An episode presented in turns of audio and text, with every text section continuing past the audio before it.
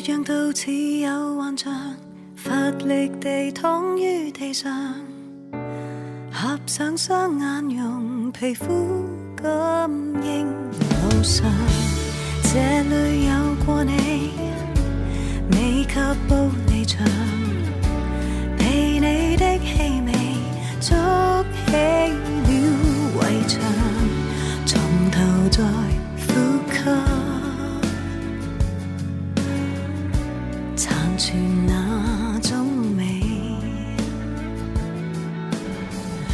欢迎收听楼上，我是艾玛，我是阿周。阿周最近呢，跟我不太敢出门了，因为呢，香港的第三波疫情的高峰又开始了，然后每天都是两位数字，几十位的这个确诊人数。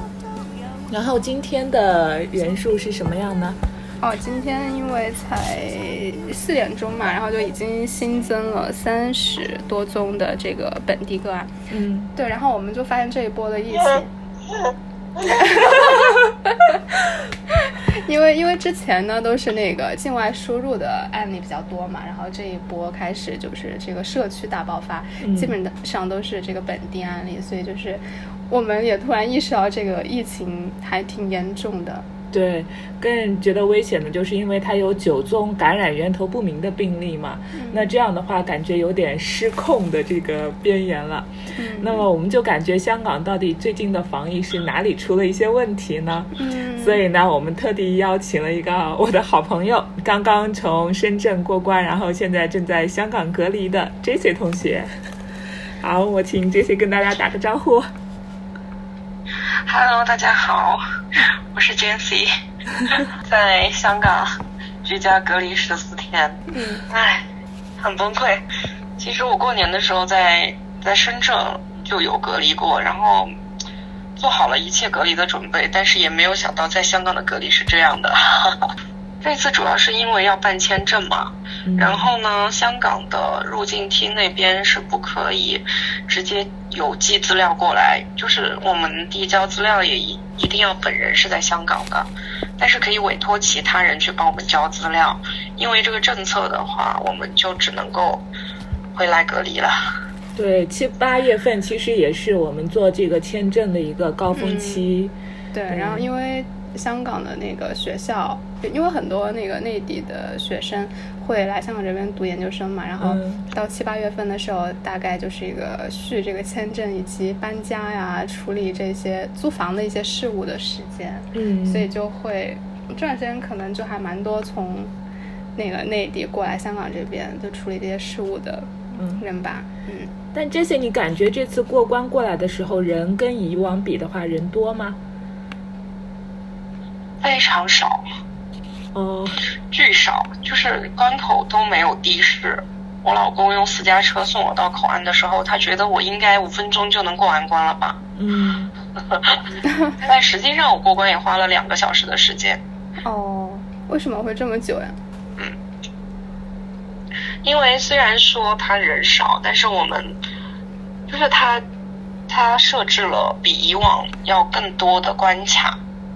然后你要不停的，而且每个关卡基本上就只有一个工作人员，所以你像以前如果是几千个人的话，有三四十个通道同时过就很快。嗯。但是现在的话，只要有五十个人，但是他只有一条队的话，你你就要排七八次这个五十人的队，那你就时间会很长。哦，你是从那个深圳湾过关的是吗？嗯，是的。然后我差不多填了三四份表格吧，嗯，然后再加上量体温、交表格，然后再加上本身的验证件的环节，嗯，就是排队的话，大概有排了三四轮，然后就七七八八弄完就已经，我是十二点钟过关的，我弄完已经两点多钟了。但是出了口岸之后依然是没什么人，然后的士司机会有，就大家不用担心过关的可以不用担心打不到车，因为现在市内打车的人也少，所以的士司机会特意的跑过去接人，这样的话可以接一些长长一点的路线的单。嗯，就是这样。呃，之前我听说，就是我我想要回去的时候，他们说我一回去可能就直接会被大巴车拉走，就是会有一个。固定的一个交通把我送到隔离的地方嘛，但是香港这边的话，它这一段就是你从就过关的这个地方出来到你的就是预定的酒店这个地方，它是必须没有没有管你，或者是说只要你自己这个乘坐对对公共因因为我觉得香港政府它没有像内地政府一样，内地政府是谈妥一些嗯酒店。就是有好一点的，有中等的酒店你可以选，但是呢，你就是一定要去酒店隔离的。嗯。那么香港政府它是采用的居家隔离，然后它有一些酒店是接受隔离人士，那么你可以选去酒店还是居家。所以呢，但是不管怎么样，都是，嗯，它是没有车会送你到那边的，就是不会有车送你到家或者车送你到酒店。因此我们打车回来的话。就只花了四十多分钟的时间。这样的话，在激活手环之前，我还可以去超市买一些牛奶、油或者是什么应急的物品，可以可以度过那一天。也幸好我在激活手环之前有防备到这一手吧，从家里面带了一些东西过来，就是不然的话，第二天真的不知道怎么过，因为我还有宝宝。嗯，对，对，所以你是带着你的宝宝一起过来这边隔离我？啊，是的，是的。然后你们是，就是那个过海关之后，就是那边也没有人说可以提供一些什么隔离的酒店呐、啊，或者是这种集中隔离的隔离营这种选择是吗？其实你选，你只要有有家，你在香港有住址，他是不会。强制你一定要去某个隔酒店隔离的，就你只要居家隔离就可以了。然后第二天我们早上打电话给福利署嘛，然后呢，福利署他们我们让他们送一些政府的，就是干粮过来，要做饭嘛。然后隔离福利署的人就说啊，那呃你们其实可以打电话叫外卖，或者是让亲朋好友给你们买一些。超市的食材送过来，因为福利署的食材质素不一定达到你们的要求。嗯。然后我们当时，因为是全家都在隔离当中，所以我们就说没有人可以给我们买菜，嗯、你要不然送过来吧，质量等我们看一看再说嘛。嗯。但是呢，政府又说到傍晚才能送，然后他到八点半才，实际上是到八点半才送到了。嗯。然后给你们送了些啥呀？有一些大米呀、啊、泡面呐、啊、卷心菜呀、啊、罐头啊之类的。嗯，对，然后还有一些水果，但是水果就是那种看起来不是很新鲜的。嗯，但是蔬菜还可以。嗯嗯，但这种就相当于是免费、免费送的，还是说还是要得给钱才？是免费提供的，但是它就。响应的时间会比较慢，因为如果是内地的话，其实你你如果说是隔离人士的话，他每一天的三餐会准时有人供应的嘛，对对吧？嗯嗯，但是我们是早上七点半打电话，他到下午的晚上的八点半才送到了，哦，就整整隔了十二个小时都不止。我觉得如果是 如果是真的毫无准备的隔离人士的话，我觉得真的，真的可能。就要得点外卖吧，可是我觉得，其实点外卖也是跟外卖人士有接触嘛，对，对吧？其实还是不算完全的隔离，感觉。对。如果是你们之后再，就比如说真的是没有人可以送那个食物过去，然后你们这一批食物吃完了，还可以再找他们让他们给送吗？喂，是的，是的，可以的，嗯。但是我我自己看到，因为好像还有一个就是现在可以戴那个电子手环了嘛，然后我我嗯，然后我之前就看到好像二三二月份开始推广，三月份就其实已经有不少新闻就吐槽，就说那个手环好像它是嗯、呃、容易特别容易脱落，而且有时候有的还有说迟迟没有收到启动密码，就吐槽了有好多的问题。然后你现在戴的那个手环，你觉得它嗯启动密码呀，或者是你觉得它的这个也会不会有脱落的这个？我觉得它启动是 OK 的，但是呃，当然我本身比较松满，所以我是摘不下来的。可是我在关口过关的时候，我看到一些比较瘦的，然后其实我觉得他们就是比较容易取下来吧，因为关因为手环的最后一个眼儿。就是最后一个那个扣的那个洞，其实就是设计的比较宽吧。就是扣到最里面之后，它的那个应该有一些嗯特别瘦的人应该是 OK 的，嗯、就是像你说的那样可以取下来。嗯、但是我是取不下来了。因因为你说你之前是在那个深圳那个地方，其实也被隔离过嘛。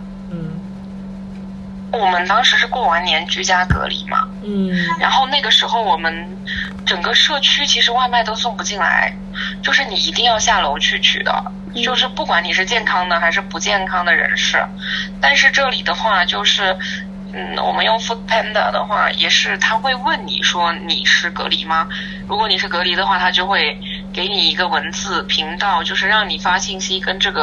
呃，外卖员沟通，他可以把这个饭菜放在门的把手上面，或者是放在楼底下。嗯，但是如果我点的就是普通的，让他敲门送给我的话，那其实他也就敲门了。嗯，就是我觉得没有一种强制性的东西。但是在内地的话，就是当时亲朋好友串门的话，都进不了小区。你不是这个小区的，你这个这个码的话，你根本就进不来。然后送外卖也只能够每一家外卖。都只能够送到社区的岗亭那边，然后自己下去拿。所以这个我觉得，当时的话，在内地的话，我觉得那个隔离是非常非常的，就是一刀切一样的，就是没有讨价还价的。你你哪怕就是一吨的快递到了你的家门口，本来他应该给你送上门的，但是他也只能放在小区门口，你也得自己下去搬，就是这种。嗯，就是我觉得有点雷打不动吧，就是。一旦规矩下来了之后，就是执行力超强。嗯，但是香港这边就是有很多灵活，很多空间，很多，嗯，很多靠自觉吧。嗯，对。嗯，那你现在会不会担心啊？就是现在香港这个疫情一天比一天严重。会呀，我想，我想早点办完事情回深圳。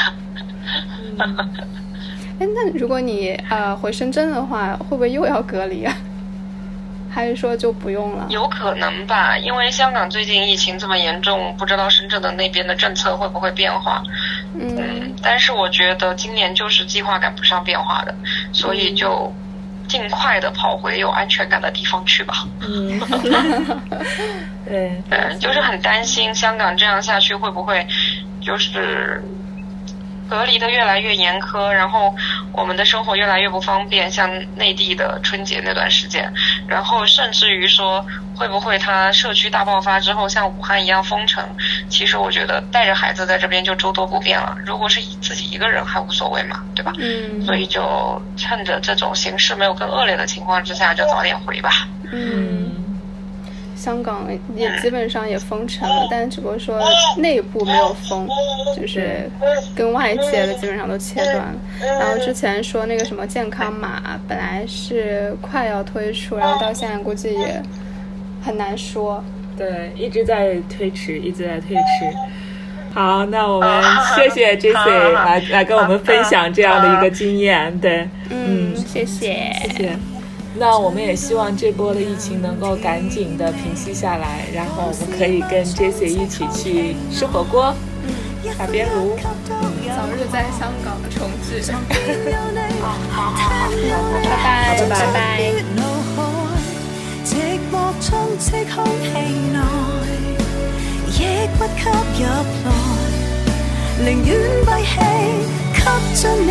我就发现这次，就我早上跟你说的，就是这次的那个，就确诊的这些病例，就好像离大家的生活都挺相关的，就不像之前的话，可能觉得都是跟自己那个日常生活中好像接触不到的一些人员，嗯，是是吧？然后，因为我昨天看到有那个深圳湾入境处有一个员工确诊了吧。嗯，然后他还是负责那个旅客那个出入境手续那个工作，就肯定会接触了大量的旅客过关的那个人员，嗯、所以就很明显，最近有一批可能会在深圳湾过关，从内地过关到香港，或者从香港过关到内地的人，可能会有密切的接触吧。嗯、然后呢，就是还有一例，就是昨天听说那个莎莎有一个员工，嗯。目前的那个结果是不确定，但是不排除说会有这个确诊的可能性。然后因为我还经常去莎莎买东西嘛，所以现在就是感觉自己身边危机四伏。对，那我自己身边比较切实的经验呢，就是我们学校有一个老师的家人最近被确诊了，虽然没有直接接触过这个家人，但是呢。我们就觉得这个确诊离我们就是感觉越来越近，在我们附近有个通州街公园，嗯、有个币穷中心的职员。嗯，那我们 对，因为我最近还去那个地方去了好几次，就是因为那个通州街公园是香港的那个露宿者聚集的一个点吧。嗯。然后我最近因为工作当中在做这个话题，所以就去那边。有采访啊，拍摄，然后去过好几次。嗯，啊，就感觉真的是每天都在危险的边缘试探。嗯。哎，我之前的数字没有感到那么紧张的一个原因，就是它一直是在一个可控的范围内。嗯。但是这次呢，它有九宗就是源头不明的病例，那你就真的不知道这些。不明，因为它不明源头嘛，所以你不知道可能它又在什么地方会冒出来。嗯。那么这样子的话，就大家就感觉比较紧张一点了。嗯。就存在着这种隐形的一个传播链。嗯。那我看了当时，嗯，香港的一个防疫的专家，他说，嗯，其实本港出现了首宗武汉的个人个案输入之后呢，很久才做了边境管制，出现了第一波。然后出现了首个英美回港的个案，隔很久才会向西方抵港者检疫，就出现了第二波。那估计这第三波疫情呢，是因为本港没有向入境者做足够的检测和检疫。哦，就是他觉得我们那个时候好像检测检疫量是两千。然后后来他就觉得检测的这个数量真的太低了，每日检测的人数太低了。那最新的消息是，嗯，开始要增加这个检测的人数，要增加到七千了。嗯，那我们觉得，其实如果你能尽早的做到这个七千的话，那可能会更有预防的效果。嗯嗯，为什么之前没有就是？因为我记得二月、三月那一波疫情也挺严重的嘛。嗯。当时是为什么没有扩大它的那个检测量呀？嗯，那当时袁国勇提出来检测量不足的时候呢，香港的这个卫生局局长陈肇始呢，他就回应他说，目前呢，他说每日可做四到五千宗检测，然后呢，他觉得是嗯不缺乏的。暂时是不缺乏，检测是不缺乏的，所以，嗯，就是可以做四到五千宗，但是他只做两千宗呀，是这意思吗？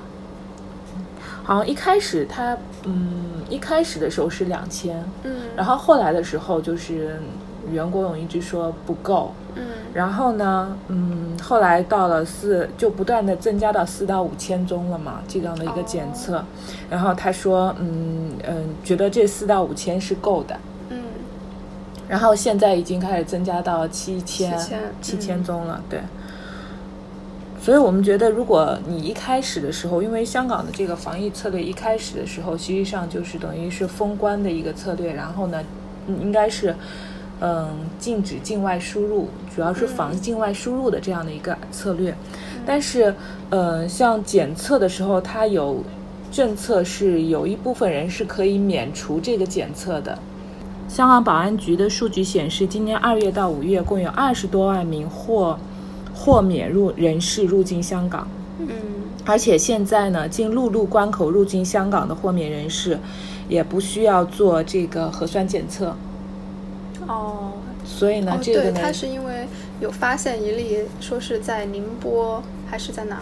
宁波就是检测呈阳性的那个船员，十一名船员，嗯、然后有九名是在六月份的时候就到香港，结果就被豁免入境了。入境之后，留港期间还在那个入住了船公司安排的香港的本地酒店。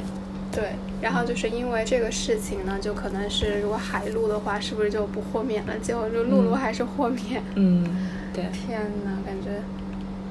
所以这一波疫情的爆发，其实很有可能跟内地是有关的。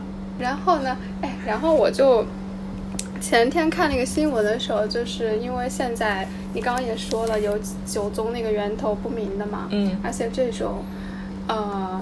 爆发实在是有点太吓人了，最近这个数字增长太厉害了。嗯、然后就有人建议，就是说要效仿那个武汉和北京，嗯，做那个全民检测，嗯，因为其实香港是七百万人口嘛，嗯，然后武汉和北京都是一千万人口，嗯，就当时，呃，武汉是最早做那个全民检测的城市，据内地的那个新闻披露呢，是花费了十亿人民币。然后效果其实还是 OK 的，嗯，所以就有人就建议说香港也可以做这个全民检测，你觉得呢？其实我一开始确实觉得是没有必要的，嗯，因为从四月份到六月中旬的时候，其实他的那个确诊的案例一直都是不多，嗯，都是个位数的，基本上都是个位数的，而且大部分都是境外输入的。对，而且是可以追踪到的。那如果你可以追踪到的话，那你就只要查那些有问题，或者是你觉得这个地方可疑的这些范围就可以了。那其他基本上我，我我自己的感觉是，我觉得我们还是安全的。但是到后期的时候，出现了这些就是不明源头的，就是会有一些隐形链，就是你不知道有哪些隐形链在这个地方传染的时候，那我就觉得其实就会有担心。就担心，就是说，当他这个地方，我们有可能会是很多现在还有已经可能潜伏，或者是，嗯，已经有接触到的都没有确诊到，嗯，那这个就让大家就很担心了。对，而且我今天袁国勇开了个记者会嘛，嗯，好像他就说现在那个病毒变异，一人可以传播四人，就是一个传染源可以传播四个人，就这个真的还挺可怕的。嗯，所以我们那个学校从这周开始，下周，嗯，下周开始就开始又开始停课了，因为很多的学校都出现了一些，比方学生家长啊，出现了确诊的这个案例，嗯，所以呢，嗯，学校现在好不容易有本来复课的，或者是有一些这个正常的上课的，我们又开始要再再次的按了一个暂停键。提前放暑假，嗯、对，艾玛老师一个学期没上课了吧？对，嗯，我非常想念我的孩子们。嗯、哎哎，你那个朋友 Jancy，嗯，他是不是也没有做那个核酸检测是吧？他就直接过关？他这个算豁免吗？算，他是从陆地的。可以哦，深圳湾那边就是，嗯，因为其实我们已经很久没有去过。内地了，我是二月，我啥时候回来的？二月底吧。嗯。二月初回来的，然后到现在七月份，我本来经常，如果是没有这个疫情的话，我会经常去深圳剪头发。结果我现在已经半年没有回去过。然后，所以其实我们俩对这个港府的这个过关的时候的这个政策，其实我们还挺不是很熟悉。其实一直我我都觉得会有一些嗯担心，嗯，因为它呢这个疫苗还没有真正就开发出来，嗯，然后大家还没有把它完全可以控制的进嗯这个情况下，我们只能非常被动的，嗯，非常被动的想要避免，想要就是嗯嗯能够尽量减少或者拖慢它感染的一个速度。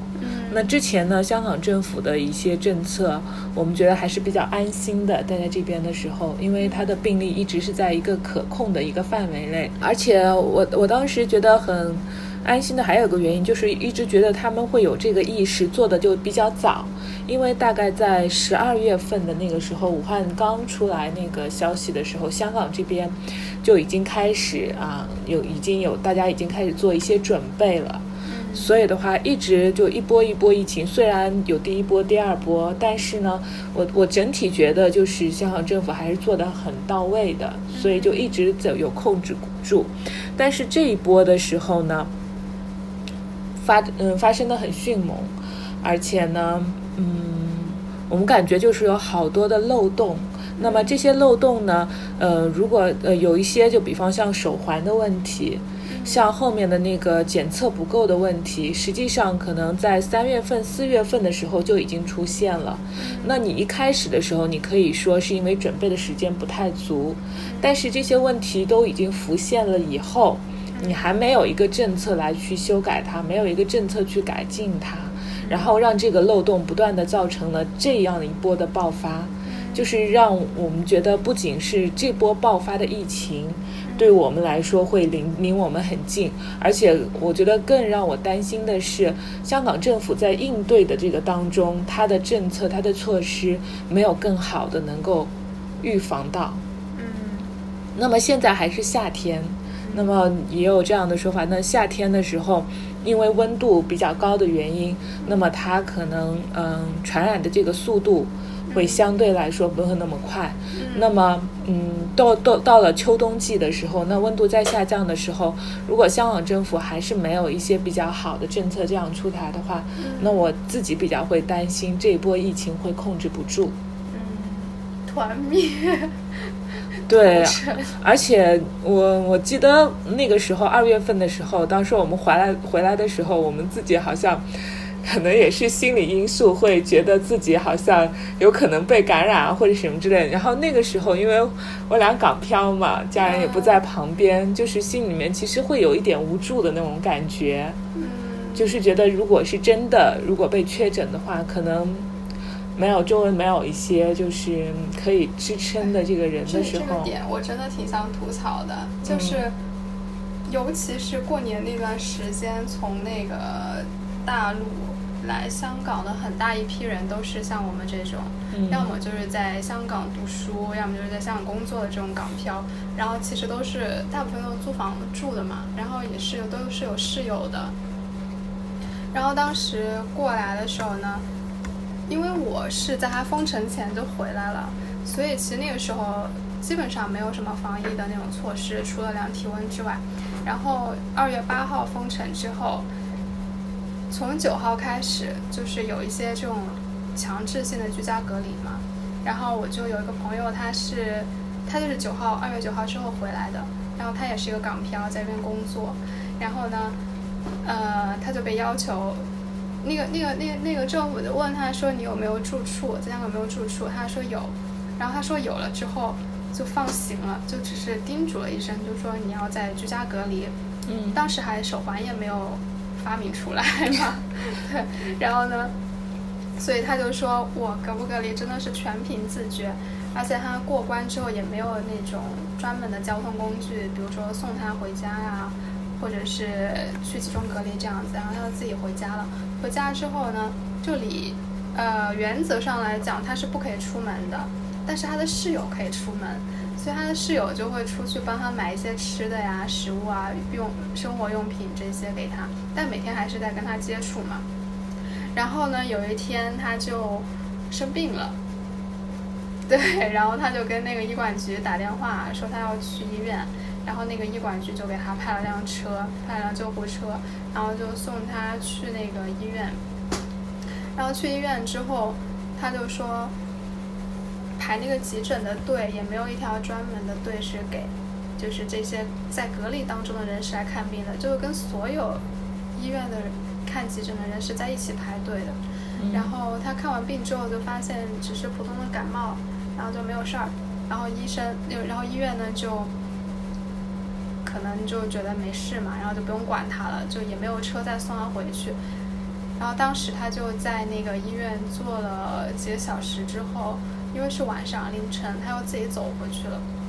然后走回去的时候，他就说，他发现其实那个呃，医院门外其实有很多那个救护车是闲置在那，应该是在 stand by 的那种，嗯，对吧？他又觉得是一种资源浪费吧。然后，如果是真的是有一个本身是携带病毒，但是在潜伏期的人，可能真的就很危险，就到处播毒这样，对。然后，所以我觉得当时其实，我记得我跟你说过，就像我们这种港漂，政府其实应该多就是。管控一下也好啊，就是关心一下也好，因为真的，像我们这种租房住，其中如果有一个人被感染的话，就是另外的几个人，他的那个室友什么，这些都挺高危的。嗯，所以想说，其实政府呢，也在尝试的，我们也看到做了一些嗯举措，比方说发了一个每每人只要上网申请发了一个同心口罩，然后呢。嗯，虽然我们的特首戴了没多久以后，那同心口罩就不断的往下、往下掉、往下掉，好像是嗯设计的有一些质量有一些问题。然后还有那个手环也是，嗯，就是嗯之前看新闻的话，有一些人就可以把那个白天的时候可以把那个手环脱下来，然后晚上的时候再把它带回去。那。就是这些政策出来了以后，就是，嗯，它的成效，它的效果，就是并没有我们想象当中的那么好。嗯，然后，而而现在有了出了这个漏洞以后，嗯，不知道政府现在新出的，嗯，增加了检测到七千呢，或者是后面限聚令又开始了，学校又停课了，希望这些政策能够。继续在有效，能够帮我们就赶快的把这一波再下压下来，然后我也希望政府就不仅是很被动的去面对这样的一个局面，而是说，嗯，你能有更多的政策来预防、堵住这些漏洞，预防这轮爆发。因为有些专家也说，这轮爆发是可以预测的，因为之前的很多预防的措施没有做到位，有那样的漏洞，才致使了有这轮的爆发。嗯是的，其实这个漏洞真的一直都有。我听你这么一说之后，嗯，而且而且而且我刚刚讲的那个案例很明显，二月份的时候，所以它这轮爆发也真的是厚积薄发。感谢。还有一个点我一定要吐槽一下的就是，就是我前两天不是去采访了一个，就曾他是那个回流港人嘛，嗯、然后从那个也是从深圳回到香港，然后他是四月份的时候过关的。然后那边的海关呢，就是建议他去住酒店，去酒店隔离，因为酒店环境条件都比隔离营要好。然后价格现在因为就是香港经济很低迷嘛，就是也才两三百块钱，所以就建议他去住酒店。然后他就说：“对不起，我住不起酒店，我连隔离营都住不起。”就因为他是失业有将近，不是将近。都已经大半年了，失业大半年了。然后他在内地住嘛，就那个积蓄已经花光了，他才回来香港的嘛。然后呢，他就去那个隔离营住了。然后在隔离营的时候，就据他说那边的伙食特别差，也没得选。然后他隔离隔离的时候呢，就是一直在打电话求助嘛。然后就希望说能出来之后就立马能够解决那个住的问题，因为他在香港是没有住所的。但是，就那些社服机构的人员就跟他说：“你要亲自来找我们，我们才可以给你办理这个申请手续。如果你不亲自来呢，就没办法办。所以你从那个隔离营出来之后，就可能要委屈你一两天，就可能先我不知道啥意思，就流落街头吧先，然后你再来我们这边登记。然后还有还有几家呢，就是回复他，就说什么啊，我们现在正在装修。”所以就是没办法，然后另一家就说，现在已经排到那个 waiting list。就他出来之后，因为就没地方住嘛，他就就也流落街头了几天。然后我就觉得，这真的是，你如果从这个抗疫的角度来看的话，如果他在隔离营出来，他真的是有那个。对，我就觉得他在这个政策的这个实施的时候，就好多的细节都没有注意到。因为我之前看的那个防疫一个短片，当然是介绍。哎，等一下，嗯、我还没说完，你让我说完。对，然后他出来之后，就是在大街上过了几天嘛，然后我觉得其实这个挺挺危险的，就如果是他在街上，卫生条件肯定不能保证，因为它本身也是一个流动性的嘛，对，所以它流动到的那些地方，你可能流动的范围会比较大的话，对，而且很难保证本身的那个卫生条件，嗯、而且像什么麦当劳啊那些都关了，嗯、关一段时间了，然后有一些那种，嗯、呃，包括公厕的那个洗手。洗浴的那个设施，他们也关了，嗯，就是为了不让他们去那边。可能一个是可，一个可能是因为那个限聚令，另一个可能是为了防止他们去那边就是用那些设施。嗯，那这样的话，就是让他们更加无助了，就是更加保证不了自身的那个卫生条件，就很容易成为传染源。我觉得，嗯，对，有有的时候，我觉得就是在具体的一些细节方面，就是。比方说，我们当时看了一个日本人介绍的，嗯，啊，南京的防疫，对吧？就他的那个防疫，第一个就是，就比方说隔离的人之间，他完全就是真的是非常严格的隔离，就是他哪怕有东西送上去，是一个空的一个电梯送上去的，嗯，那么这样他就完全避免了跟任何人的一个接触，嗯，还有就是他们。当然，这个可能涉及到有一些隐私的问题，就是你到健康码，或者是你要填写个人的资料啊，或者是你到哪边的时候你要出示一下你的身份证啊。那我觉得香港可能做不到像这样的，就是这么严格的能够监控，或者是这么严格的定位。嗯，但是我觉得可以，就是。至少你在防堵这些我们已经看到、大家新闻都已经爆出来的漏洞当中，你可以再改进一些。嗯，对，是的，有了问题要及时的补救。好，那我们今天这个吐槽大会结束了。对，然后也做一个我们这个疫情的一个记录吧。然后就希望这个疫情早日的能够过去，然后我们大家都有一天能够。在阳光下尽情的，早日可以去深圳剪头发，好早日可以不戴口罩出街。嗯，是的，嗯，好的，今天就这样，好，那我们下次再见，拜拜，拜拜，下次再见，拜拜。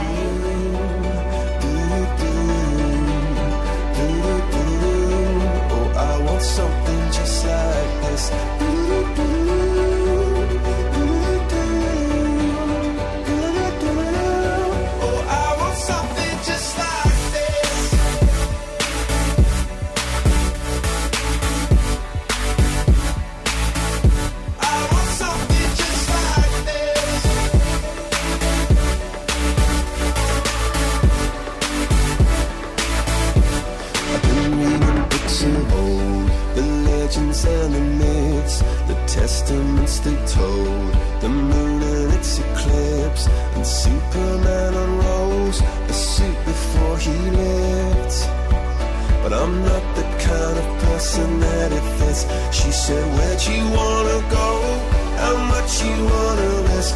I'm not looking for somebody with some superhuman gifts, some superhero, some fairy tale bliss.